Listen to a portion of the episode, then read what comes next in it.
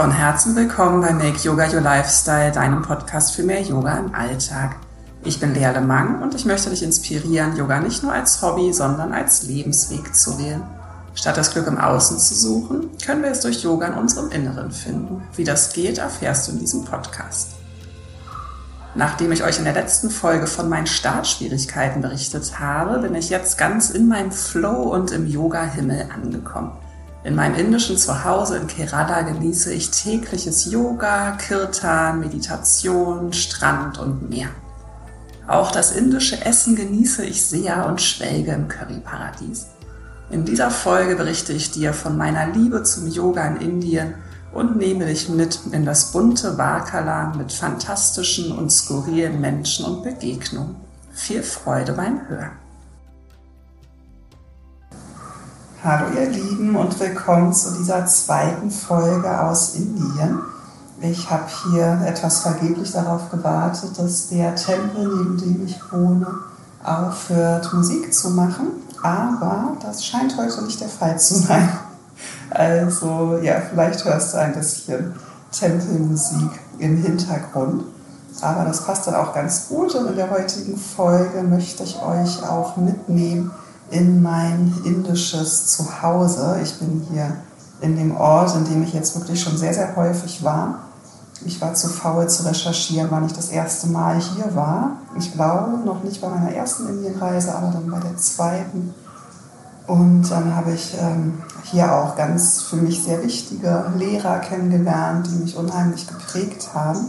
Also ich würde sagen, hier hat alles begonnen. Hier hat äh, mit einer Massageausbildung das, ähm, der Aufbau meiner Selbstständigkeit begonnen. Und die Massageausbildung ist so einfach zu mir gekommen. Ich habe das, glaube ich, auch schon mal in meiner persönlichen Geschichte hier im Podcast erzählt. Und ja, hier ist ganz, ganz viel Wunderbares schon passiert. Ich habe immer das Gefühl, hier liegt zumindest für mich äh, Magie in der Luft und hier fügt sich immer einfach alles so, wie es sein soll. Ich habe mal gehört, dass es so eine astrologische Landkarte gibt, wo man sehen kann, welche Orte gut für einen sind oder an welchen Orten vielleicht was Besonderes für einen passiert.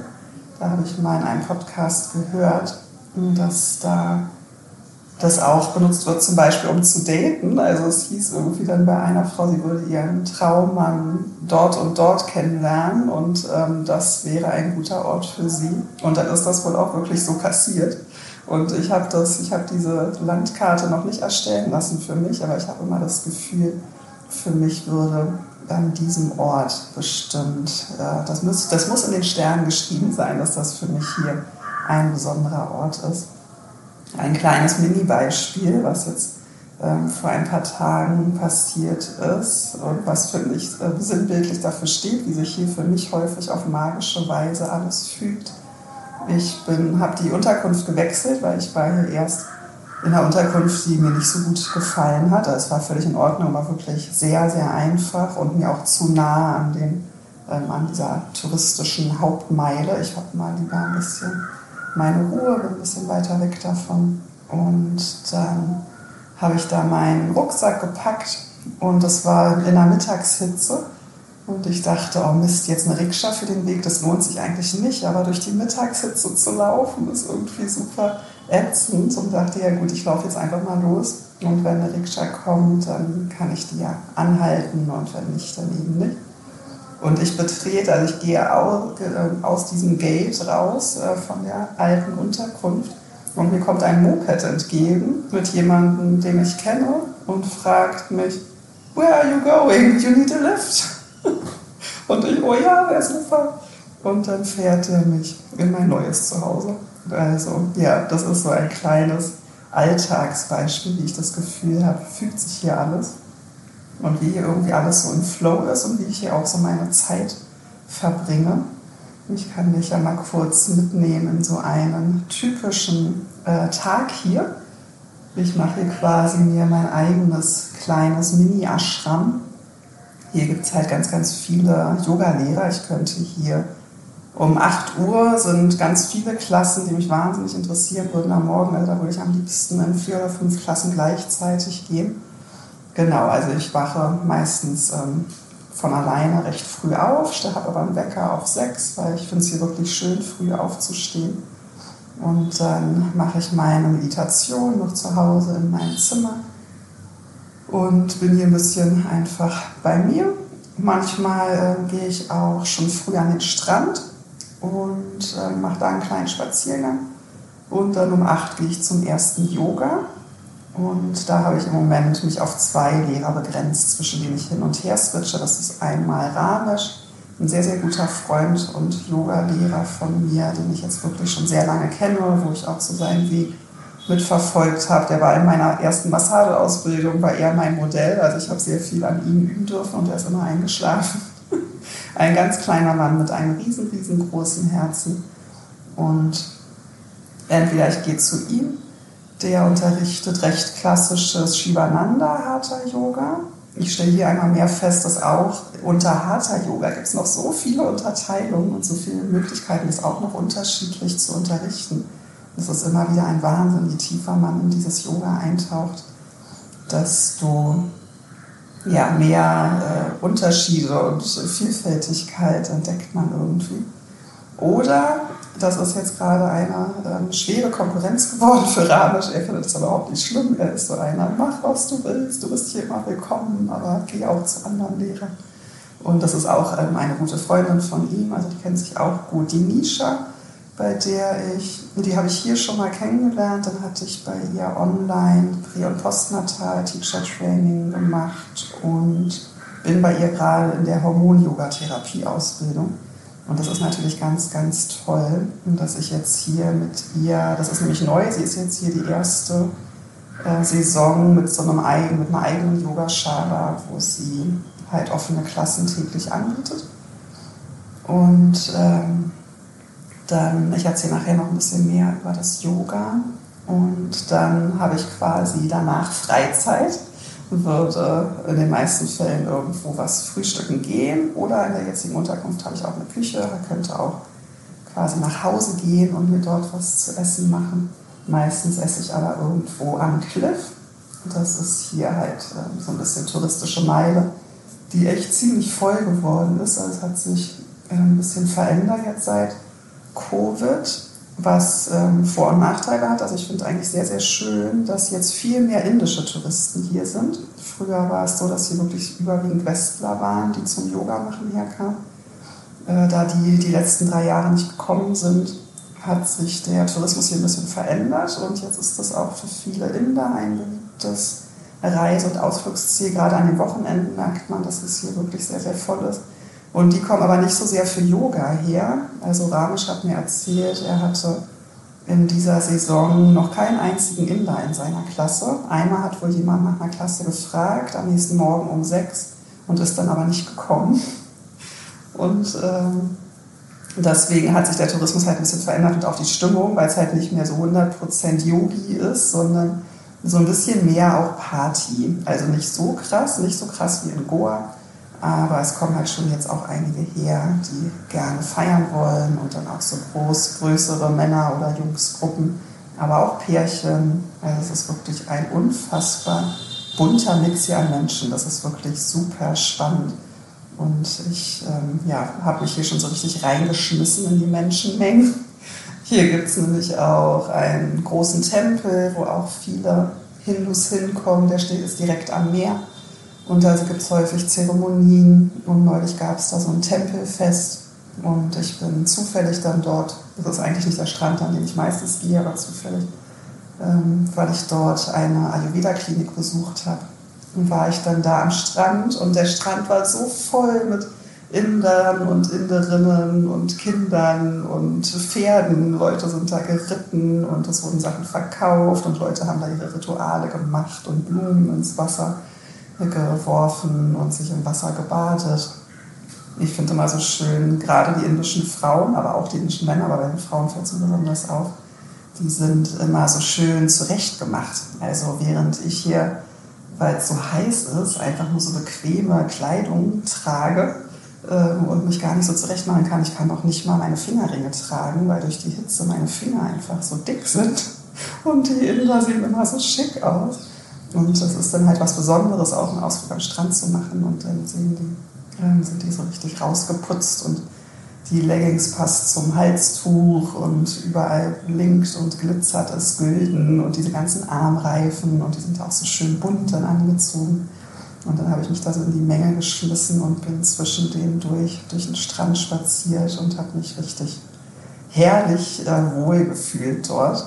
Äh, das passiert inzwischen dadurch auch hier, was ich früher nicht so in Erinnerung habe, dass mich dann so junge Jungs nach einem Selfie fragen, äh, was aber auch, wenn die nett sind, mache ich das auch immer total gerne. Dann später hatte ich mich da hingesetzt und dann kam auch einer an, der so eine Alkoholfahne hatte. Oh, das fand ich dann ein bisschen unangenehm. Ich finde einmal mehr, Thema Alkohol beschäftigt mich ja immer wieder. Ich habe ja auch schon mal eine Folge drüber aufgenommen, ähm, über Alkohol und Yoga. An Orten wie diesen merke ich immer mehr, was Alkohol verändert. Das ist schon faszinierend, äh, weil hier ähm, in Indien wird ja ähm, in der Regel nicht so normal Alkohol ausgeschenkt wie früher in Goa eben recht normal. Deswegen ein, mit ein Grund, warum ich dort mich nicht mehr so wohl fühle. Hier ähm, wurde das echt äh, bisher immer, wenn dann, nur so unter der Ladentheke und auch nur abends gemacht. Jetzt habe ich halt schon auch erlebt, dass äh, am Tag relativ offen in einigen Cafés auch Alkohol getrunken wurde. Also es ist, glaube ich, immer noch nicht legal, aber es wird irgendwie vermehrt gemacht und anscheinend nicht so viel kontrolliert. Und eben auch am Strand, dass dann durchaus mal auch Betrunkene dabei sind. Aber das ist schon in einer Minderzahl. Und ja, dann, ich habe auch mit dem dann kurz ein Selfie gemacht und dann aber deutlich gemacht, dass ich jetzt meine Ruhe haben will. Und äh, neben den indischen Touristen, die hier aus diversen Gründen hinkommen, gibt es eben dann die Westler auch ja, aus aller Welt, die jetzt sich freuen, wieder hier zu sein. Ich habe mich wahnsinnig gefreut. Dadurch, dass ich schon so oft jetzt hier war, kenne ich halt einfach Leute, also sowohl Einheimische als auch, es ist halt auch so ein kleines Auswanderparadies hier. Also es gibt einige, die hier jedes Jahr wieder hinkommen, halbes Jahr vielleicht hier wohnen, ein halbes Jahr zu Hause, was ja auch so ein kleiner Traum von mir ist. Und das, äh, ja, dadurch äh, treffe ich dann halt bekannte Leute. Und ich hatte ja letztes Mal schon erzählt, äh, dass ich mir dann hier ein paar Umarmungen abholen konnte. Und dann habe ich mich so richtig zu Hause angekommen gefühlt. Und es war dann schön, sich wieder mit Leuten austauschen zu können, Bekannte zu treffen. Und gleichzeitig lernt man hier so viele neue Leute kennen. Und ich genieße die Gespräche so, weil es halt einfach sehr viele Menschen sind, mit denen ich Gemeinsamkeiten habe und mit denen man gleich Gesprächsthemen hat. Also ich hatte hier schon so spannende Gespräche, einfach irgendwie kurz nach der Yoga-Klasse oder irgendwie in einem Café oder am Strand, dass man irgendwie über den Weg läuft und man kommt ins Gespräch. Das ist auch was Schönes am alleine Reisen. Man ist sehr offen auch für Bekanntschaften und wird oft angesprochen oder spricht selber irgendwen an, weil man gerade das Bedürfnis hat, mit jemandem zu reden und das ergibt sich ganz schnell. Und ja, ich habe mir jetzt schon viele Geschichten angehört von Leuten, die auch gerade eine Panchakarma-Kur machen, was ich ja noch vorhabe, worum es dann sehr wahrscheinlich in der nächsten Folge gehen wird. Und dann habe ich die natürlich ausgequetscht, wie das so war. Und habe Leute getroffen, die ein Teacher-Training machen. Ich liebe es, mich mit Leuten zu unterhalten, die eine Yogalehrerausbildung machen oder machen wollen oder gerade gemacht haben. Da habe ich zum Beispiel einen ähm, total Yoga-inspirierten Italiener getroffen, Francesco, ein total witziger Typ, der hier mit beim Yoga war. Und äh, genau, da sind wir danach noch mit ein paar Leuten frühstücken gegangen. Und der hat äh, vor relativ kurzer Zeit Yoga entdeckt und in Thailand seine 200 Stunden Ausbildung gemacht und kann nicht genug kriegen. Also hat uns alle ausgefragt nach unseren Erfahrungen und macht jetzt eine 300 Stunden Ausbildung und hat dann direkt Ramisch gefragt, kann ich denn, bevor meine, mein Tag in der Ausbildung beginnt, noch bei dir in die Ashtanga-Klasse kommen? Also der, der saugt so richtig alles auf und äh, will, hat das jetzt sogar, macht das jetzt auch gerade. Geht immer um sechs schon zum Ashtanga und danach fängt er seine Ausbildung an. Entweder seine Ausbildung ist lockerer, als ich das so kenne, oder er ist einfach wirklich obermotiviert. Auf jeden Fall ein Peter-Mensch mit viel Feuer und Energie. und viel am Machen. Und so trifft man hier die, äh, die ja, verrücktesten und interessantesten, aber auch skurrilsten Menschen. Also hier, wenn man sich mit Leuten unterhält, ist es nicht ungewöhnlich, dass jemand sowas sagt wie, in dieser Inkarnation bin ich da, um zu helfen. Was ja nicht unbedingt im normalen Büroalltag oder so jemand sagen würde. Und das ist für mich einfach herrlich, gerade äh, wenn das, es kann natürlich manchmal auch so ein bisschen aufgesetzt und blöd rüberkommen, aber gerade bei diesem Menschen, jetzt weiß ich, der ist sehr, sehr spirituell. Und ja, ich habe ja selber Erinnerungen an meine früheren Leben, deswegen freue ich mich immer sehr, wenn es Menschen gibt, die auch so ganz selbstverständlich über ihre verschiedenen Leben und so sprechen und fühle mich da in der besten Gesellschaft und finde häufig auch sehr, sehr inspirierend, wie die Menschen so leben. Natürlich unterhält man sich auch viel über dieses Land Indien und was das alles mit einem macht. Ich habe hier wieder die verrücktesten Geschichten gehört. Ich habe von vielen Leuten gehört, dass sie hier erstmal krank geworden sind, dass sie jetzt, äh, die meisten, die hier regelmäßig hinkommen, waren jetzt ja genauso wie ich, drei Jahre nicht da dass sie jetzt nach diesen drei Jahren auch ähnlich wie ich erstmal wieder ein bisschen gefremdet haben, total lange gebraucht haben, um hier anzukommen, erstmal wieder klarkommen mussten darauf, dass hier einfach alles nicht so wirklich funktioniert und alles anders ist und ja, man irgendwie loslassen muss. Was, worüber ich auch in der letzten Folge gesprochen habe, einfach so in diesen Flow, in dieses Vertrauen, sich hingeben, Verstand ausschalten. Der Verstand, der hat hier echt nicht viel zu melden, äh, sondern einfach die Dinge laufen lassen. Ich habe da äh, passt jetzt auch gerade zu skurrilen Menschen, wie man hier so trifft und wie es ist, wenn man hier nicht seinen Verstand zu Hause lässt. Ich hatte in der einen Yoga-Klasse jetzt bei Nisha war immer auch so eine ältere Frau, die mir irgendwie sympathisch war, die hat auch gerade eine Ayurveda-Kur gemacht, wir haben öfter geredet und einmal fragte sie dann nach der Klasse, ob wir zusammen frühstücken wollen. Und dann hat sie mich mitgenommen. Und das war quasi direkt äh, ganz nah an der Yogaschale in einem Café, wo sie gerne frühstückt. Ich war da schon etwas entsetzt, weil ich habe auf die Karte geguckt und ich hätte gerne indisch gefrühstückt, weil wir sind ja hier in Indien. Manchmal esse ich auch einfach Porridge, das gibt es hier auch. Aber das war ja nun ein total auf Touristen ausgelegtes Café. Es war wirklich sehr, sehr sauber dort, ein wahnsinnig guter Service. Und dann gab es aber kein einziges indisches Gericht auf der Karte. Das ist für mich so ein No-Go. Also da würde ich niemals hingehen. Da stand auch was von German Bakery. Also die hatten dann da so Brot und Kuchen und so. Und ja, ich verstehe das, wenn man lange gereist ist und irgendwann hat man die Schnauze voll vom ganzen Curry, dass man dann sich auch mal freut über sowas. Aber ich bin irgendwie Fan davon, wenn man in einem Land ist, halt ganz da einzutauchen und dann auch wirklich die Sachen zu essen, die es hier gibt. Und ich habe auch das Gefühl, mit denen geht es einem hier am besten, weil die passen halt einfach zum Klima und so weiter. Das in Indien, das ist ja eine Kunst, das Kochen und mit den ganzen Gewürzen und so. Ein bisschen schwierig für mich. Hier wird natürlich viel mit Zwiebeln und Knoblauch auch gemacht, was ich ja eigentlich, ich versuche ja möglichst weitestgehend die saatwische Ernährung, der saatwischen Ernährung zu folgen. Und das ist auch in Indien natürlich nicht so selbstverständlich. Ähm, und wenn man fragt, ähm, häufig die Kellner verstehen einen dann doch nicht so gut. Also extra Wünsche werden nicht unbedingt erfüllt. Man weiß aber nicht so genau, ob sie erfüllt werden. Also das hatte ich auch ein bisschen vergessen, dass doch äh, sehr viele nicht so gut Englisch sprechen. Das hatte ich irgendwie in meiner Erinnerung. Auch ein bisschen anders, dass man sich eigentlich sehr gut verständigen kann. Aber hatte ich ja letztes Mal auch schon erzählt mit dem Taxifahrer und Rikscha-Fahrer, dass mich eigentlich niemand verstanden hat. Und das ist auch hier in den touristischen Orten.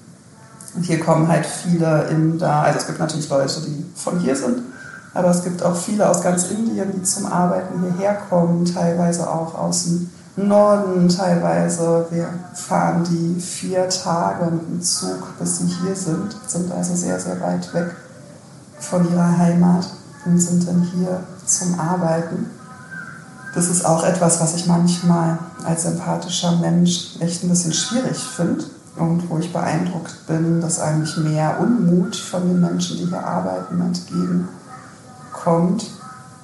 Ein bisschen Unmut kommt manchmal, aber nicht allzu viel. Die meisten sind wirklich sehr, sehr freundlich. dieser wahnsinnige Unterschied von Lebenswegen und ähm, ja, was es bedeutet, in einem Entwicklungsland geboren zu sein oder in einem Land wie Deutschland, also wie die hier arbeiten, das ist wirklich, wirklich heftig. Also es gibt hier natürlich die Yoga-Lehrer, da gibt es auch welche, die durchaus ein bisschen aufpassen, dass sie ihre Zeit für sich haben. Also Misha zum Beispiel, dort gibt es Yoga von montags bis samstags, die haben Sonntag einfach zu. Das habe ich hier aber erst selten erlebt. Die meisten arbeiten von Montag bis Sonntag, weil sie arbeiten halt nur eine Saison und müssen in der Saison genug Geld verdienen für das ganze Jahr. Es gibt auch Menschen, die haben zwei Businesses ich habe hier neulich mit einem aus Kaschmir mich unterhalten, der verkauft hier Schals aus Kaschmir. Und wenn er dann zu Hause in Kaschmir ist, dann äh, hat er da ein Hausboot und äh, wo er Touristen empfängt und organisiert so Trekking-Touren. Also ist dort halt dann auch ein Touristengewerbe. Aber man hat schon manchmal ein wahnsinnig schlechtes Gewissen, weil ich komme hier so her zum Auftanken und Energietanken, genieße jeden Tag das Yoga. Und die arbeiten halt einfach wie bescheuert. Andersrum, dadurch, dass wir herkommen, ist es überhaupt möglich, dass sie hier arbeiten können. Also das heißt jetzt ja auch nicht, wir sollten nicht mehr herkommen. Oh, neben dem Tempel ist jetzt auch noch die Moschee am Start. Das ist hier wirklich, finde ich, schön. Alle Religionen existieren nebeneinander und das geräuschvoll. Manchmal hat man das Gefühl, die wollen sich auch gegenseitig ein bisschen über, ähm, über wie mal sagt man das dann? Naja, der eine will lauter sein als der andere. Du siehst, Wortfindung ist ja auch so eine Sache. Denken ist auch immer noch ein bisschen schwierig. Ich habe euch auch so kleine Audios aufgenommen die ich euch vorspielen möchte, um euch auch äh, noch mehr mit hierher zu nehmen. Ich weiß gar nicht, ob es nötig ist, weil ich glaube, man hört genug im Hintergrund. Aber ich werde euch nachher trotzdem noch mal ein bisschen Tempelmusik und Moscheemusik und ein bisschen Yoga auf die Ohren geben, damit ihr hier ganz eintauchen könnt mit mir in diesen Ort. Äh, wo mache ich weiter? Eigentlich wollte ich noch mal was ergänzen vom letzten Mal ich würde wahnsinnig viel gerne ergänzen, weil es gibt hier einfach so viel, was passiert und es gibt so viel zu erzählen. Und in der letzten Folge, ich habe mir die dann nochmal angehört und festgestellt, dass ich noch so viel dazu sagen wollte. Und zwar einmal hatte ich dieses Thema mit dem Attachment noch gar nicht wirklich abgeschlossen und ich hatte extra erwähnt, ähm, Gepäck 15 Kilo. Das war für mich halt so eine kleine magische Grenze. Das wollte ich noch erwähnt haben für alle, die vielleicht auch mal nach Indien reisen, weil ich finde, das ist ein ganz wertvoller Tipp, der mir in der Vergangenheit auch schon mal weitergeholfen hätte dass man auf den meisten indischen Inlandsflügen nur 15 Kilo mitnehmen darf. Und das wusste ich früher nicht. Auf den langen Flügen hatte ich jetzt nämlich bisher immer, dass man da super viel Gepäck dabei hätte haben dürfen. Und auf den Inlandsflügen aber eben nicht. Und als ich zum Beispiel von meiner Yogalehrerausbildung damals äh, weggeflogen bin, da bin ich von Rishikesh nach Goa. Und dann war mein Gepäck, das ich aufgeben wollte, halt über 15 Kilo. Und ich dachte, ja gut, dann zahle ich das Übergepäck. Aber das ging nicht. Ich musste das rausnehmen. Und ich hatte dann Glück, ich konnte das in mein Handgepäck nehmen, weil mein Handgepäck war nicht zu schwer. Ich hatte nämlich damals so viele Bücher in der Ausbildung bekommen und die wollte ich natürlich alle behalten. Und Bücher wiegen echt, ne? das ist super nervig. Aber das wusste ich jetzt halt hier für diesen Inlandsflug. Deswegen versuche ich halt bei 15 Kilo zu bleiben. Und jetzt hatte ich ja letztes Mal erzählt, ich hatte so Winterklamotten dabei. Und die wollte ich jetzt ja nun nicht mehr tragen hier. Und dann habe ich mich in Non-Attachment geübt und habe Sachen dort gelassen im Hotel. Und es ist mir erstaunlich schwer gefallen. Also jetzt bin ich hier wieder so in diesem Reisemodus, wo ich gerne nicht so viele Sachen haben möchte.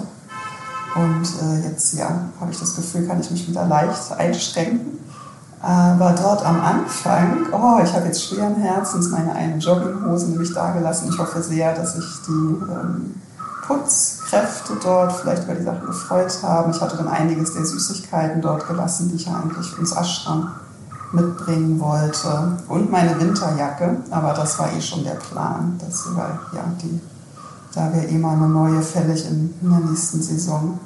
Und die habe ich auch, die hätte ich sonst im Ashram auch verschenkt, aber jetzt habe ich sie dort verschenkt und habe mich halt darin geübt, Dinge loszulassen und habe gemerkt, wie wichtig das ist. Also, oh, das war so merkwürdig da am Anfang. Ich glaube, es war so dieser sich aufbäumende Verstand, der so an diesen Dingen festhalten wollte und dachte, viele Dinge zu haben, ist irgendwie Sicherheit.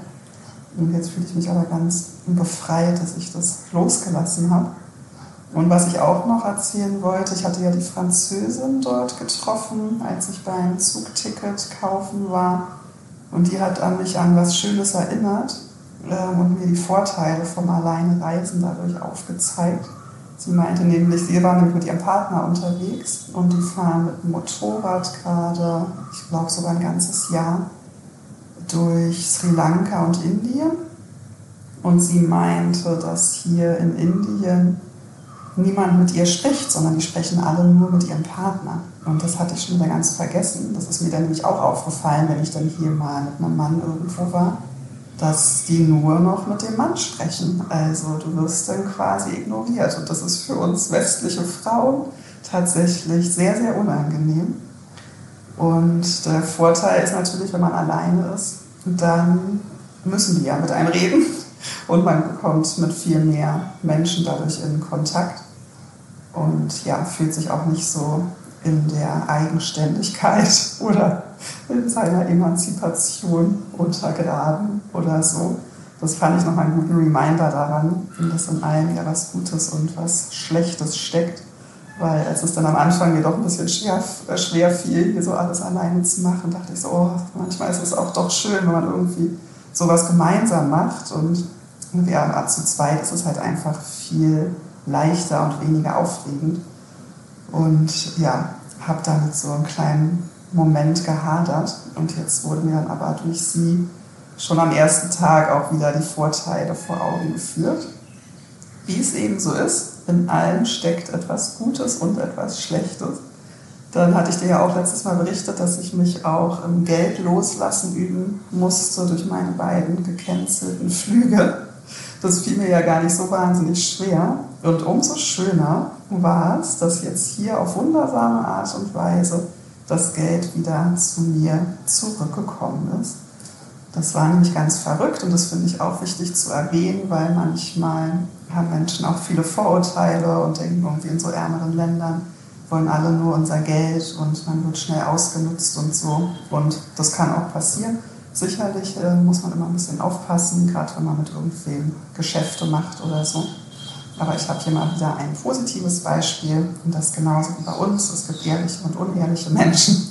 Und ich kenne hier sehr ehrliche Menschen. Und mein Freund Ramesh hat mir nämlich dann, als ich beim Yoga, bei, ach nee, bei der Massage, ich habe mir bei ihm eine Massage gegönnt, das macht er nämlich auch richtig toll. Und da hat er dann nach der Massage mir 10.000 Rupees in die Hand gedrückt. Und ich habe ihn ganz verdattert angeguckt und meinte, du Ramesh, also normalerweise zahlt ja der Kunde für eine Massage und wird nicht bezahlt.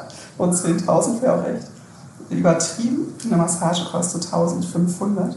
Und er, nein, nein, G, das ist für das Geld, das du mir ähm, geliehen hattest. Und ich so, hä, Geld geliehen? Und er, ja, ja, du hattest mir doch Geld geschickt. Und die zweite Hälfte kriegst du noch. Ähm, 10.000 sind etwa 115 Euro, würde ich sagen. Und er meinte, du hast mir doch 20.000 Rupien geschickt. Und ehrlich gesagt, ich wusste das nicht mehr. Und war dann so, hm, wirklich? Und er, ja, ganz, ganz sicher. Und so langsam dämmerte mir dann, dass da was war. Ich hatte ihm natürlich dann irgendwann geschrieben, weil ich ja dann wusste, nach, ich glaube, das war nach einem Jahr Covid, da wusste ich, er hatte ja eine ganze Saison verpasst. Und er ist ja einer von denen, der immer in der Saison hier in Wakala sein Geld für ein Jahr verdient und wirklich unfassbar fleißig ist. Er gehört nämlich auch zu denen, die alle sieben Tage arbeiten, also er macht nie frei und bietet Klassen an von morgens bis abends, zwischendrin noch Massagen und ähm, macht auch Massageausbildung und teilweise gibt er auch Teacher-Trainings, also wirklich unfassbar fleißig. Und da hatte ich ihn dann irgendwann gefragt, ob er eigentlich Geld braucht weil ich war ja damals in der glücklichen Situation, äh, weiter Geld verdienen zu können. Und ich, der, der meinte ja irgendwie, ja, du hattest mir das doch dann über Nishas Account. Dann wusste ich noch, ach ja, stimmt, weil Ramesh hat kein Paypal, aber Nisha schon. Und dann hatte ich ihm Geld überwiesen. Ich habe dann nochmal nachgeguckt. Das waren 200 Euro. Und ja, für mich, ich hatte gar nicht erwartet, dass er mir das wiedergibt. Also es war für mich wie eine Spende. Aber das wollte er nicht annehmen. Also habe ich jetzt einen Teil, ich glaube, so viel mehr haben diese Inlandsflüge nämlich auch gar nicht gekostet. Also kam das Geld quasi auf überraschende und wundersame Weise zu mir zurück. So viel zum Flow. Da habe ich mich äh, sehr gefreut irgendwie, hatte das Gefühl, ah ja, äh, das ja, ist irgendwie alles, passt alles wieder zusammen. Dinge gehen, Dinge kommen. genau. Und ja, jetzt gerne nochmal, ich möchte ich nochmal aufs Yoga zum Sprechen kommen, weil als ich hier dann in meiner ersten Yoga-Klasse war, obwohl in der ersten noch nicht so ganz, aber spätestens in der zweiten habe ich mich dann auch beim Yoga wieder ganz zu Hause gefühlt. Ja, vielleicht kurz zu meiner ersten Yoga-Klasse, die ich hier besucht habe. Ich kam ja hier dann wieder vollkommen übermüdet an, weil ich hatte ja diesen Nachtflug und äh, war dann doch recht lange unterwegs, hatte die ganze Nacht nicht geschlafen, war auch immer noch so ein bisschen angeschlagen, äh, mit der Erkältung ein bisschen beschäftigt. Und hatte hier dann die Daniela getroffen, eine Frau aus Österreich, die ich schon kannte, die hatte mir netterweise die Unterkunft empfohlen und mir ein Zimmer reserviert. Und die meinte dann, dass sie nachmittags zum Yoga geht, direkt dort bei der Unterkunft und dass es so recht äh, sanftes Hatha-Yoga wäre. Und dann dachte ich, okay, gut, dann ruhe ich mich hier ein bisschen aus und gehe nachmittags in eine sanfte Yogastunde. Das wird mir sicherlich ganz gut tun zum Ankommen. Und dann ist der Lehrer nicht gekommen. Das ist auch etwas, womit man hier durchaus rechnen kann. Und wenn man versteht, wie es hier funktioniert, dann ist das auch irgendwie nachvollziehbar, weil die haben halt die Yogalehrer jeden Tag ihre so und so vielen offenen Klassen, wo man halt kommt oder nicht, also wo die Schüler kommen oder nicht, wo man sich nicht vorher anmelden muss. Und natürlich, wenn sie das jeden Tag machen, irgendwie haben die dann auch doch mal irgendwie was anderes zu tun oder so und sind verhindert. Und die deutsche Sichtweise oder Denkweise wäre natürlich, na, dann kann man doch da einen Zettel hinstellen oder ein Schild oder so. Aber wir sind hier nicht in Deutschland, hier ist es etwas anders. Und ja, dann passiert es halt mal, dass eine Klasse nicht stattfindet und dann geht man eben einfach in eine andere. Hier gibt es nämlich wirklich viele. Und sie meinte dann auch, um halb fünf gibt es noch eine andere Klasse. Und äh, da war noch einer, der gewartet hatte. Und dann sind wir zu dritt äh, losspaziert zu der anderen Klasse. Und kurz vorher sagte sie dann, oh, sie ist gespannt, sie hat gehört, die soll ziemlich hardcore sein und so mehr Richtung Ashtanga. Und ich dachte schon so, oh Gott, ob das so das Richtige ist. Nicht geschlafen, noch etwas angeschlagen. Und dann kamen wir da an und dann übten da schon Leute Handstand und so. Und es wirkte sehr nach so einer eingeschworenen Gruppe. Ich kann mir sogar vorstellen, dass es der Kern der Klasse ähm, ein Teacher-Training gemacht hat. Das ist ja auch manchmal so, dass man dann, dass ein paar Klassen von den Teacher-Trainings, die stattfinden, offen sind und man dann einfach dazukommt sozusagen. Also man landet aus Versehen manchmal in Yoga-Ausbildung. Und das war dann wirklich eine absolute Hardcore-Klasse. Die Klassen sind hier ja mindestens 90 Minuten. Ich glaube, die war sogar zwei Stunden. Ja, ziemlich sicher. Ähm, teilweise sind die eben auch zwei Stunden. Und es gab ein kurzes Aufwärmen, was mir sehr gut gefallen hat. Also dieses, ich mag das so gerne, wie hier der Körper auf die Praxis vorbereitet wird. Eigentlich ähnlich, würde ich sagen, wie ich das auch in Hatha-Yoga-Klassen versuche zu machen. Aber hier irgendwie nochmal ähm, haben die halt ein bisschen mehr Zeit dafür, weil die Klassen länger sind. Und dann ging es hardcore los. Also das war dann halt die Ashtanga Sonnengrüße und danach einfach hardcore weiter. Es war von Anfang bis Ende voll Power und auch so richtig militärisch.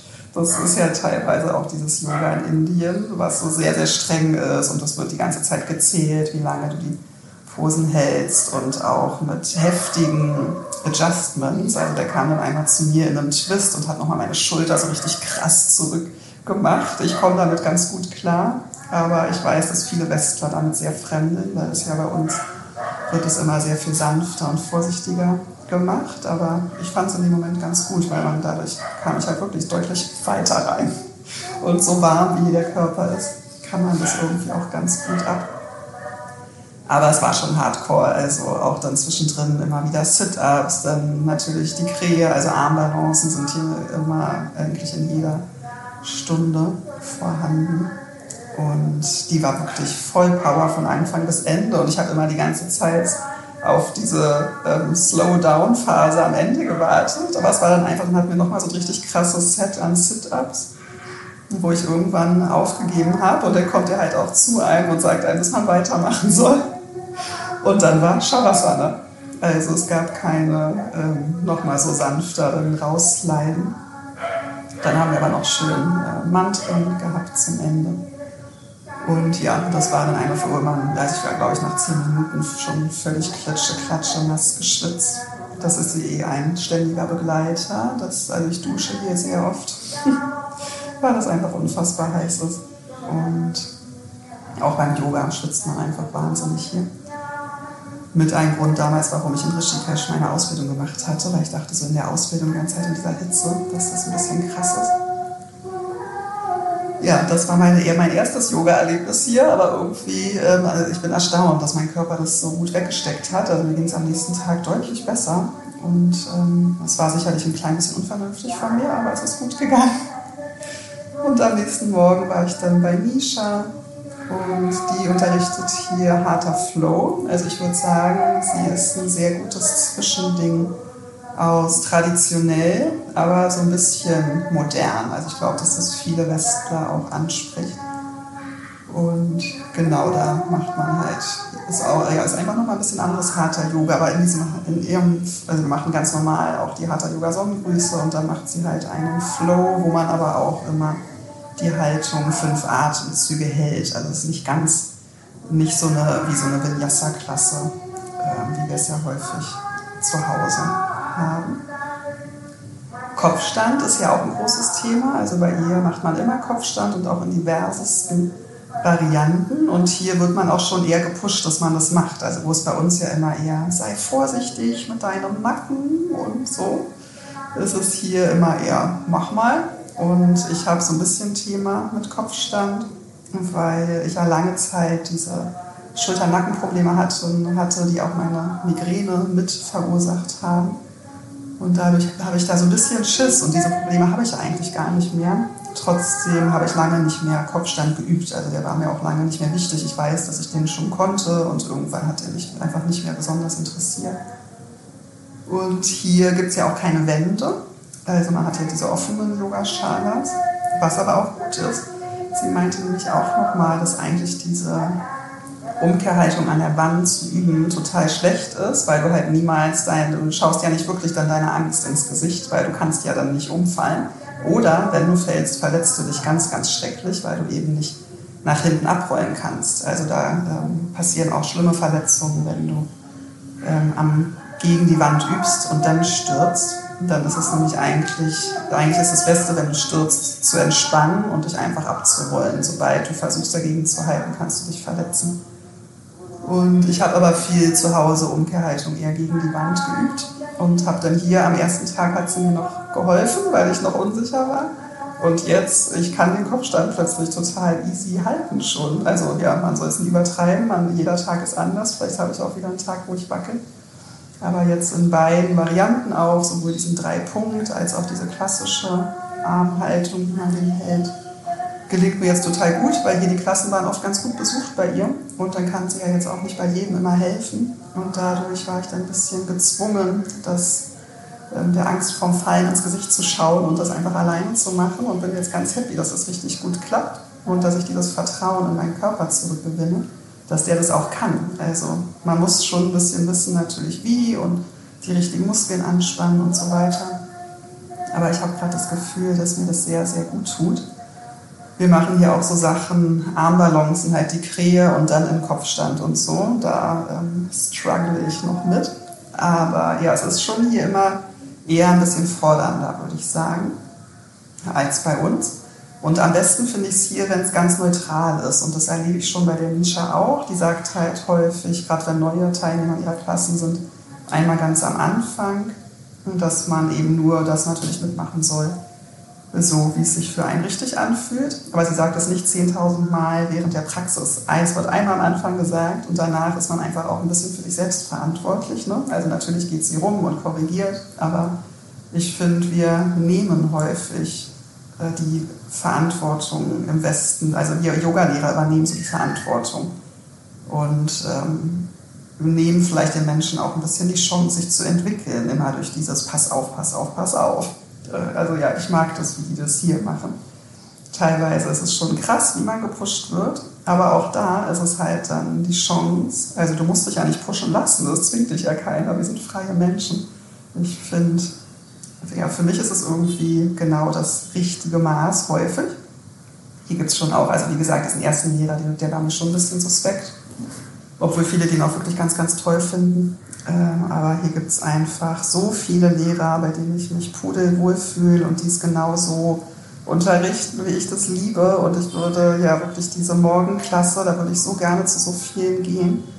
Ich bin jetzt gerade vernünftig, weil ich weiß, man hat den am meisten Benefit, weil man sich auch ein bisschen bindet an Lehrer. Deswegen gehe ich hier nicht jeden Tag woanders hin. Und ähm, ich hatte vorhin meinen Tagesablauf nicht weiter erzählt, oder?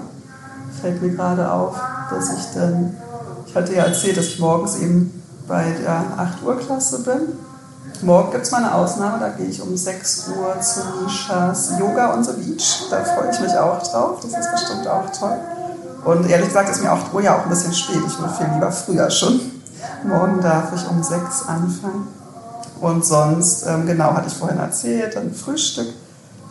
Dann gehe ich häufig an den Strand. Da wird es dann aber schnell zu heiß, weil es ist dann ja schon fast Mittag. Und dann äh, gehe ich meistens halt nochmal nach Hause, lege mich unter äh, Fan, Ventilator, kühle mich etwas ab arbeite teilweise ein bisschen oder liege auch einfach rum und lese oder so. Und dann zur Mittagszeit manchmal esse ich dann einfach Obst hier bei mir oder ich bin verabredet zum Lunch. Ich liebe ja das Essen hier. Ne? Och, ich könnte von früh bis spät mich in diesen Currys baden. ich liebe es wirklich total. Es tut mir auch einfach unfassbar gut, dieses Essen hier. Und ähm, ja, manchmal verabrede ich mich zum Mittag oder gehe alleine hier irgendwo was essen. Es gibt diverse Möglichkeiten, halt so ein bisschen touristischere. Oder es gibt einige auch wirklich sehr touristische Läden, wo du auch Essen aus aller Welt in unterschiedlichsten Qualitäten bekommen kannst. Weil du kannst ja auch Pizza oder Pasta essen oder so. Ähm, oder auch Chinesisch oder sowas. Äh, aber es gibt eben auch ganz viele tolle indische Läden und eben auch, wenn man nicht an der Touri-Meile sich nur auffällt und ich halte mich sehr gerne auch entfernt dieser Touri-Meile auf, gibt es halt auch relativ authentische, ganz normale indische, so kleine Restaurants, wo man auch wirklich für wenig Geld einfach unfassbar gutes Essen bekommt, wo man aber ein bisschen flexibel sein muss weil man eben einfach häufig nicht so eine riesen Auswahl hat, sondern man isst halt dann einfach, was es gibt. Für mich ist das relativ einfach, bei mir ist das Wichtigste, dass es vegetarisch ist und halt frisches, frisches Gemüse und so. Und das ist es halt überwiegend.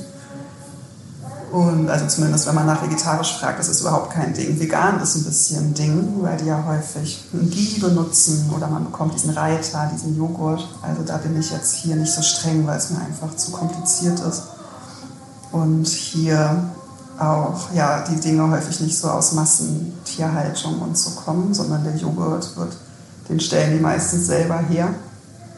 Ähm, ja, also ich weiß auch nicht ganz hundertprozentig genau, wo die Sachen so herkommen, aber irgendwie habe ich das Gefühl, dass ich hier nicht so streng sein muss mit dem Vegan. Und ähm, jetzt habe ich den Faden verloren, auf irgendwas wollte ich jetzt gerade noch hinaus. Ach so, mein Tag äh, Mittagessen und danach entweder ja also halt irgendwie noch mal an Strand oder irgendwo noch in einem Café abhängen oder eine Kokosnuss trinken, spazieren oder noch mal nach Hause abkühlen und dann entweder noch eine zweite Asana-Klasse, die fängt dann meistens, es gibt welche um vier oder um fünf oder was ich im Moment am meisten mache, ist um sechs so Pranayama und Meditation mit Deepali. Die unterrichtet auch in der Yogaschala von Nisha und die kenne ich auch schon aus dem Online-Kurs. Und die ist ganz, ganz toll. Also die ist jetzt live sogar noch viel toller als online, weil die wahnsinnig persönlich auf einen eingeht. Und ich habe das große Glück, dass die Klasse nicht so gut besucht ist. Das tut mir für sie natürlich leid, aber es ist für mich ganz, ganz toll, weil es ist fast eine 1 zu 1 Betreuung. Und auch wenn dann andere dabei sind, sie gibt einem häufig unterschiedliche Techniken. Oder halt neulich hatten wir einen totalen Anfänger dabei. Oh je, der hat total gelitten, das tat mir richtig leid. Und ich habe beobachtet, wie der total an sein Ego-Thema kam, weil ich halt nun einfach schon, ich mache das ja schon wirklich jetzt jahrelang und kannte es auch schon bei ihr und dadurch hat sie mir dann halt immer die Sachen gesagt und ich konnte die einfach selbstständig machen und er brauchte ganz viel Anleitung. Kapalabhati, die Feueratmung, hat irgendwie überhaupt nicht funktioniert bei ihm. Äh, ja, der hat, glaube ich, sehr gelitten und ich habe richtig gespürt, wie es für ihn schwierig war, dass, es, dass ich das halt einfach alles so konnte und er nicht, obwohl es ja vollkommen normal ist, wenn man etwas zum ersten Mal macht, dass man da ja erstmal noch ein bisschen mehr Erklärung und Anleitung braucht. Der ist jedenfalls auch nie wiedergekommen danach. Genauso muss ich aber sagen, ging es mir hier auch schon so, dieses Vergleichen. Ne? In meiner ersten Klasse, wo halt da die ganzen Ashtangis waren, die sich verbrezeln können und vor und zurück springen und so, äh, da dachte ich auch so, oh Gott. Und dann am zweiten Tag in der Klasse bei Nisha, da war so eine ganz gemischte Gruppe, wo ich dann halt eher zu den Erfahreneren gehört habe. Und es fühlt sich dann auch ganz gut an, muss ich gestehen. Ich bin auch nicht frei davon, mich zu vergleichen. Und finde es auch wieder spannend zu beobachten, was das so mit einem macht, mit so vielen unterschiedlichen Leuten hier gemeinsam zu praktizieren. Das, da passiert einem auf jeden Fall viel in einem. Und ähm, die vorletzte Folge, da ging es ja um die Komfortzone. Und jetzt bin ich hier quasi, wenn es ums räumliche und örtliche geht, wieder sehr in meiner Komfortzone, weil ich mich an diesem Ort sehr wohl fühle. Aber was ich eigentlich damals schon in der Folge noch hätte sagen wollen, dass ähm, einmal natürlich Komfortzone ist ja nicht nur ein Raum, sondern es ist ja vor allem etwas, was in sich passiert und dann also in einem selbst passiert. Zum Beispiel, wenn ich ein Teacher-Training von zu Hause mache. Ich hatte meine äh, wirklich schwierige Prüfung, meine 300-Stunden-Ausbildung. Die Prüfung hatte ich aus meinem Zuhause. Da bin ich auch raus aus meiner Komfortzone für diese Prüfung, obwohl ich an, in, am örtlich in der Komfortzone war. Und hier, durch dieses ganze viele Praktizieren hier, da bewegt man sich natürlich auch außerhalb seiner Komfortzone. Also diese Ashtanga-Klasse war wirklich raus aus meiner Komfortzone. Und ähm, sowieso, also auch die, ich merke, dass diese Pranayama-Meditation, sie lehrt das nochmal so gut an. Ich mag diese weibliche Energie gerade richtig gerne. Ich bin richtig froh, dass ich hier gerade viel mit diesen beiden Frauen üben kann. Ich hatte sonst überwiegend männliche Lehrer, die mich viel mehr gepusht haben. Und sie hat mich jetzt darauf aufmerksam gemacht, dass sogar bei der Wechselatmung ich dazu neige, meinen Nacken anzuspannen, weil ich die Luft so doll einziehe, weil es wurde mir halt lange Zeit, wurde ich halt mehr so gedrillt auf ähm, ganz, ganz lang und tief einatmen und dann ganz, ganz lang den Atem halten. Und sie meinte, ähm, ja, das stimmt schon, man will den Atem lang werden lassen, aber das ist etwas, was natürlich durch die Praxis geschieht, was mit der Zeit kommt und dass wir dabei unbedingt entspannt bleiben. Äh, sollen, weil wir machen das ja alles, um Anspannung loszuwerden. Also es ist vollkommen kontraproduktiv, so ein Ehrgeiz in diese Pranayama-Techniken zu legen, dass man dann wiederum halt Anspannung in sich kreiert. Und sie beobachtet einen halt richtig dabei und korrigiert einen dann, sobald man irgendwie den Körper anspannt. Das ist wirklich ganz besonders und das hatte ich schon auch ganz tiefe Erfahrungen jetzt und da passiert auch viel mit einem. Also es ist ja auch eine emotionale Zeit, muss ich sagen, schon alleine durch die ganzen Menschen, die ich hier treffe. Mit einigen habe ich wirklich jetzt ja schon eine jahrelange Beziehung und mit einigen möchte ich auch gar nicht mehr so gerne was zu tun haben. Das ist dann auch nicht so leicht äh, sehen, zu zeigen oder ja, zu verstehen zu geben, dass man jetzt seine Freizeit lieber mit anderen Menschen verbringt. Und ja, es ist wirklich viel los und dieses Land Indien konfrontiert einen mit allem, was so in einem passiert. Das äh, ist einfach so. Also auch wenn man hier nicht Yoga macht, dann macht das Land schon ganz, ganz viel mit einem und bringt an an seine Themen. Und wenn man dann auch noch Yoga macht, dann natürlich noch mehr. Also da passiert was in einem und ich träume hier auch intensiv. Aber das ist ja auch, was ich möchte. Ich möchte ja gerne, äh, ja, diese inneren Prozesse, die dürfen passieren. Und ähm, ja, also so verbringe ich hier meine Tage. Ach so, ich bin immer noch nicht fertig. Ne? Dann ist, aber dann geht, dann ist auch eigentlich nicht mehr so viel los. Also meistens bin ich dann bei der Meditation, danach dann wieder entweder noch was Kleines essen gehen, vielleicht mit jemandem zusammen oder oft ist mir danach auch nach Ruhe. Dann habe ich ja das Glück, dass ich mir hier auch zu Hause eine Kleinigkeit kochen kann. Ich kaufe mir immer einfach frisches Gemüse und äh, dünste das dann, mache ein bisschen Kokosnussöl ran und Limette, Pfeffer und Salz und das ist alles. Das Gemüse hier ist so lecker, dass ich dann auch, wenn ich selbst koche, mal genieße. So ganz, ich mag gerne ganz einfaches Essen. Und wenn ich essen gehe, habe ich ja das abgefahrenere mit sehr, sehr viel mehr Gewürzen. Und hier wird es ja super früh dunkel, also sieben ist es dunkel. Das heißt, dann am Abend ist bei mir meistens gar nicht mehr so viel los. Manchmal ist Kirtan, ähm, auch an verschiedenen Orten. Da wird dann gesungen. Dann bin ich ein bisschen länger unterwegs, komme später nach Hause. Manchmal gehe ich auch noch mit jemandem hier irgendwie einen Fruchtsaft, Watermelon Juice trinken oder so. Aber gerne bin ich dann auch einfach hier zu Hause und lasse es ruhig angehen und lasse halt das alles in mir arbeiten, was da so passiert.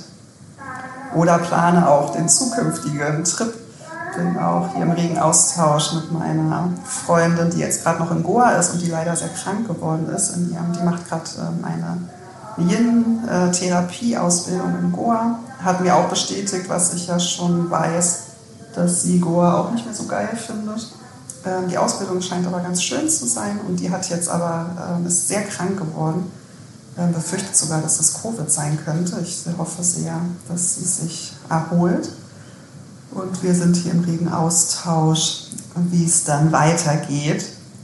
Es ist schon eine tolle Zeit, die ich hier habe. Also mit so zwei Monaten kann man schon eine ganze Menge anfangen, obwohl es mir viel zu kurz vorkommt. Aber wir reisen dann ja noch durch Tamil Nadu und wieder zurück nach Chennai, quasi diese Küste hoch. Wir werden, so ist zumindest der Plan. Es kann sich immer alles ändern, aber im Moment wäre der Plan, dass wir erst an diesem südlichsten Punkt Indiens äh, nach Kanyakumari fahren, wo man am gleichen Ort den Sonnenuntergang und Sonnenaufgang sehen kann und wo auch viele Hindus hinpilgern und dann mit einigen Stops wieder zurück nach Chennai. Da sind spannende Orte auf dem Weg und ich bin richtig froh, dass ich sie getroffen habe, dass ich mit ihr allein reisen kann. Jetzt rede ich schon so lange, aber eine Sache wollte ich doch noch erzählen, nämlich von der älteren Dame, die ich vorhin schon mal erwähnt habe, die ja auch eine Ayurveda-Kur gemacht hat. Mit der war ich ja einmal frühstücken und dann hatte ich ihr erzählt, dass ich den äh, Morning Walk machen möchte von hier nach Kapil. Kapil ist ein Strand halt ein bisschen weiter weg. Die sind, glaube ich, so äh, drei oder vier Kilometer. Und da hatten mich hier auch mal Leute darauf aufmerksam gemacht, dass es super schön ist, den morgens zum Sonnenaufgang zu machen.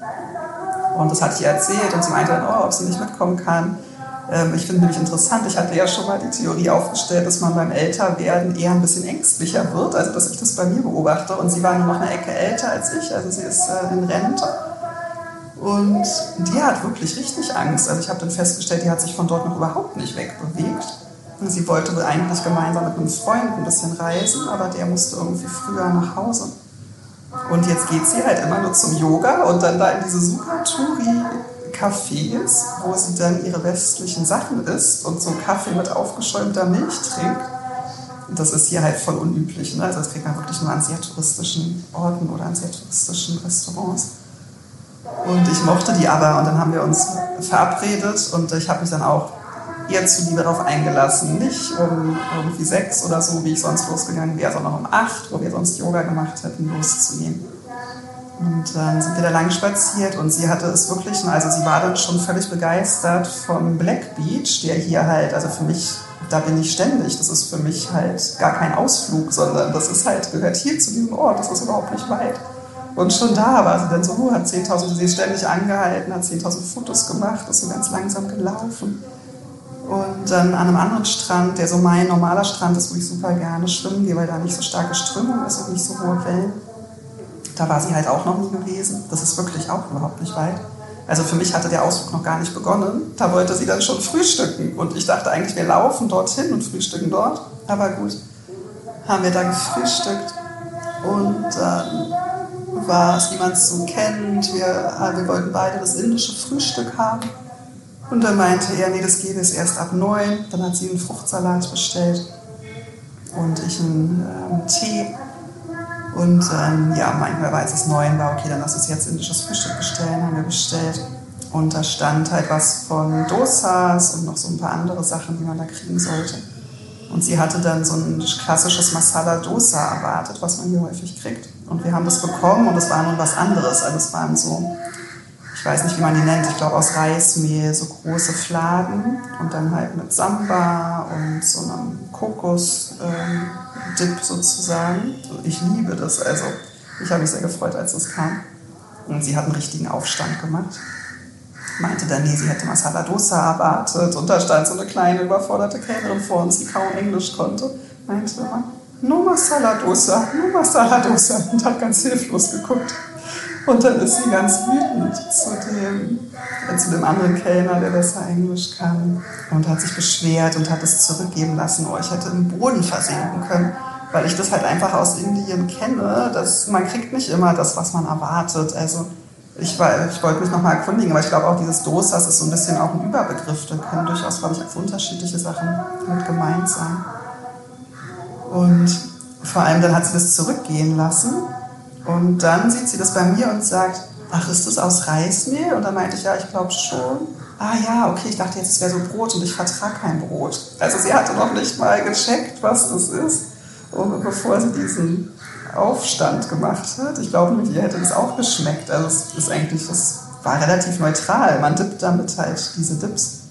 Aber das hat mir mal wieder gezeigt, was es halt braucht, um in Indien ganz gut zurechtzukommen, nämlich eine Flexibilität. Und dann hat sie sich dort nämlich auch über den Kaffee aufgeregt und noch gefragt, ob die eine richtige Kaffeemaschine haben. Ich dachte, meine Güte, ich hatte mich ja jetzt schon für ein Luxusweibchen gehalten, als ich hierher gekommen bin. Und dachte, ja, es wird Zeit, dass ich mal wieder meinen Komfort ein bisschen aufgebe. Aber nun zu erwarten, dass es da in jedem äh, Restaurant eine Kaffeemaschine gibt in Indien, das ist wirklich übertrieben. Also das äh, kann man sich abschminken eigentlich. Und hat sich dann über diesen Kaffee beschwert. Naja, wir sind dann weiter. Es war dann natürlich schon ganz schön heiß. Ne? Und ja, wir sind nicht in Kapil angekommen. Irgendwann, wir waren noch nicht mal schwimmen. Also mein Plan war, nach Kapil laufen, dort schwimmen gehen, frühstücken und dann mit der Rikscha zurück. Das ist ein richtig schöner Ausflug. Aber auf halbem Weg wurde es ihr zu viel. Und wir sind mit der Rikscha zurück. Ich hatte das dann heute, habe ich hier eine Bekannte beim Yoga getroffen und die meinte, und wie war dein Ausflug nach Kapil? Ich habe gehört, du ähm, hast den Morning Walk gemacht. Und dann meinte ich, ähm, ja, das war der Plan, aber ich hatte leider die falsche Begleitung, habe das erzählt. Und sie meinte, du hast Karma-Yoga gemacht, du hast der Frau einen super schönen Morgen beschert. Und sie ist endlich mal hier rausgekommen.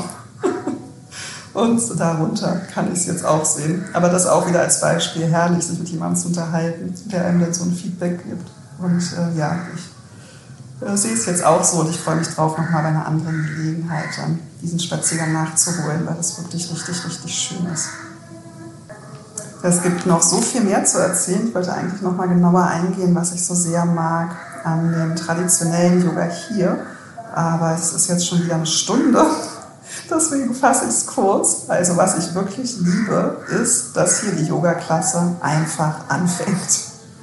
Und nicht so viel davor gelabert wird. Ich weiß, am besten stehen wir irgendwie drauf, man hat ein Thema und dann sitzt da eine 25-Jährige und macht, ähm, wie sagt meine eine Freundin immer so schön, äh, klopft Kalendersprüche. Das ist jetzt natürlich ähm, das ein bisschen übertrieben dargestellt. Manche Leute teilen da bestimmt auch wertvolle Sachen und manchmal mache ich das ja auch. Aber eigentlich ist das halt überhaupt nicht nötig. Ich mag es wirklich viel lieber, wenn man einfach Yoga macht, sich da hinsetzt und anfängt. Dieses ganze Reden ist gar nicht nötig. Also dafür kann man dann halt in Philosophieklassen gehen die es bei uns halt einfach ja ähm, viel zu wenig gibt. Ich wäre sehr Fan davon, dass das mehr wird. Oder man liest ein Yoga-Buch oder so. Ich mag dieses Reduzierte auf die Praxis einfach sehr, sehr gerne, was halt nicht unseren Kopf anspricht, sondern wo einfach diese wahnsinnig wertvolle Praxis für sich wirken darf dann wollte ich eigentlich auch noch ein paar Herausforderungen hier aufzählen. Ähm, was ich nämlich auch noch bei der letzten Folge eigentlich schon erzählen wollte, Geld zu kriegen, ist ja auch manchmal eine Herausforderung. Also, wenn man zum Geldautomaten geht, heißt es nicht unbedingt immer, dass man Geld bekommt, weil die sind auch einfach mal leer. Dann kann man immer nur, oder ich weiß nicht, ob es immer ist, aber häufig nur 10.000 auf einmal abheben. Also 100 Euro und manchmal, wenn man dann hier in irgendeiner Unterkunft länger ist oder wenn man eine Ausbildung gemacht hat, dann braucht man ja viel mehr Geld. Und dann ähm, geht man so von einem Geldautomaten zum nächsten und so. Und auch Wechselgeld ist auch ein großes Thema. Ich hatte neulich nur noch 500er Scheine. Das sind so um die 5 Euro und brauchte dringend eine Flasche Wasser. Und nirgendwo konnten die mir das Geld wechseln. Also eine Flasche Wasser kostet 20 Rupien und ich hatte nur 500er und dann immer, no change man, no change man. Irgendwo waren die dann so nett. Das, da sind die dann halt auch wieder recht locker, dass die dann meinten, ich kann anderen mal zahlen und mir ein Wasser gegeben haben. Die sind ja häufig dann recht locker auch mit solchen Dingen. Aber ja, man stößt hier und da einfach immer wieder auf ungewohnte Dinge oder zumindest für was bei uns halt nicht so passiert. Und auch ein paar Kriechtiere gibt es hier. Neulich bin ich nachts ins Badezimmer und da war ein riesen, riesen Tausendfüßler. Und das Badezimmer ist sehr, sehr klein. Ich hatte das Gefühl, ich kann ihm kaum aus dem Weg gehen. ähm, ja, also so äh, gibt es hier auch in diesem für mich Paradies auch hier und da äh, kleine Unannehmlichkeiten oder auch ähm, ein kleiner Reminder, falls du noch einmal nach Indien fährst, kann nicht schaden, immer mal ähm, Tempos dabei zu haben, weil auch Toilettenpapier ist hier eigentlich nicht so angesagt. Es sei denn, du gehst in so ein äh, super Touristending, da hast du dann wahrscheinlich auch Klopapier auf der Toilette. Aber eigentlich hat man das hier nicht. Ähm, obwohl du jetzt wahrscheinlich im Hintergrund schon ganz, ganz schöne, oder ich finde sie auf jeden Fall sehr, sehr schön, vielleicht findest du sie auch störend, Musik gehört hast. Ich weiß nicht, wie gut man das im Hintergrund hört. Nehme ich dich jetzt nochmal auditiv mit nach Vakala, was ich hier höre aus meiner Unterkunft oder wenn ich so zu meiner nächsten Yoga-Klasse gehe. Nämlich hörst du hier erstmal die Moschee.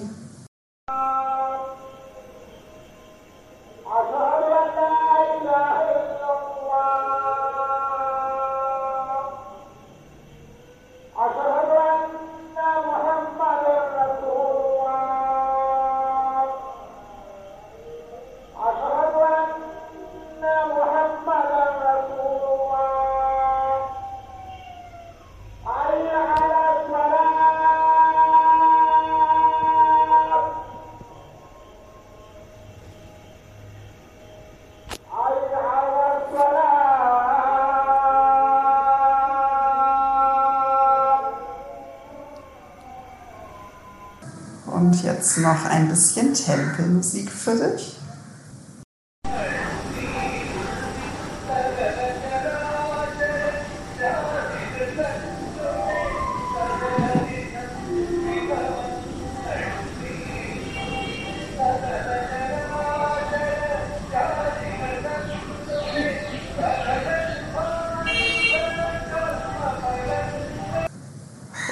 Was man hier auch ganz häufig hört, wenn man so ähm, durch die Gegend läuft, sind die Ansagen der indischen Yoga-Lehrer, die ja häufig zählen und so. Und ich liebe es einfach. Also es macht mich richtig glücklich, wenn ich hier durch die Gegend laufe und von allen Seiten irgendwie höre, wie jemand gerade Yoga unterrichtet. Und auch da habe ich eine kurze Sequenz für dich aufgenommen.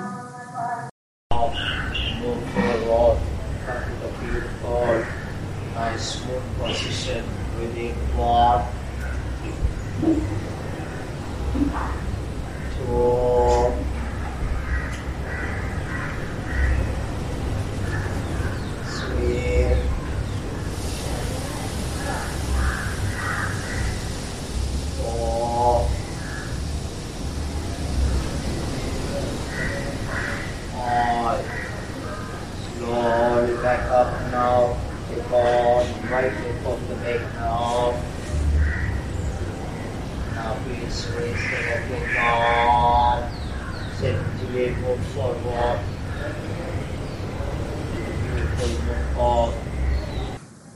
ja, ich hoffe, du bist jetzt mit mir nach Indien gereist, hast ein paar dieser indischen Vibes zu dir nach Hause geschickt bekommen.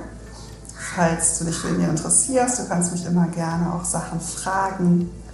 Ich werde jetzt mit meiner Ayurveda-Kur starten und bin etwas aufgeregt, was mich da so erwartet. Ich muss auch gestehen, am liebsten würde ich einfach so weitermachen wie bisher, weil so wie es hier ist, also so könnte ich ewig machen. Ne? Also ich könnte die kompletten zwei Monate und länger einfach so verbringen.